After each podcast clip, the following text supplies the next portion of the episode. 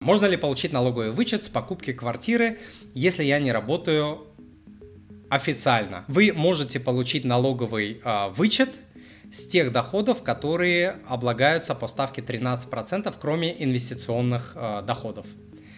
Вот, то есть если это сдача имущества в аренду, если это работа по найму, если это работа по договору а, подряда или как он там называется, гражданско-правовой э, этот э, контракт, договор, я уж точно не помню, вылетело из головы, то э, такой вычет э, получить можно.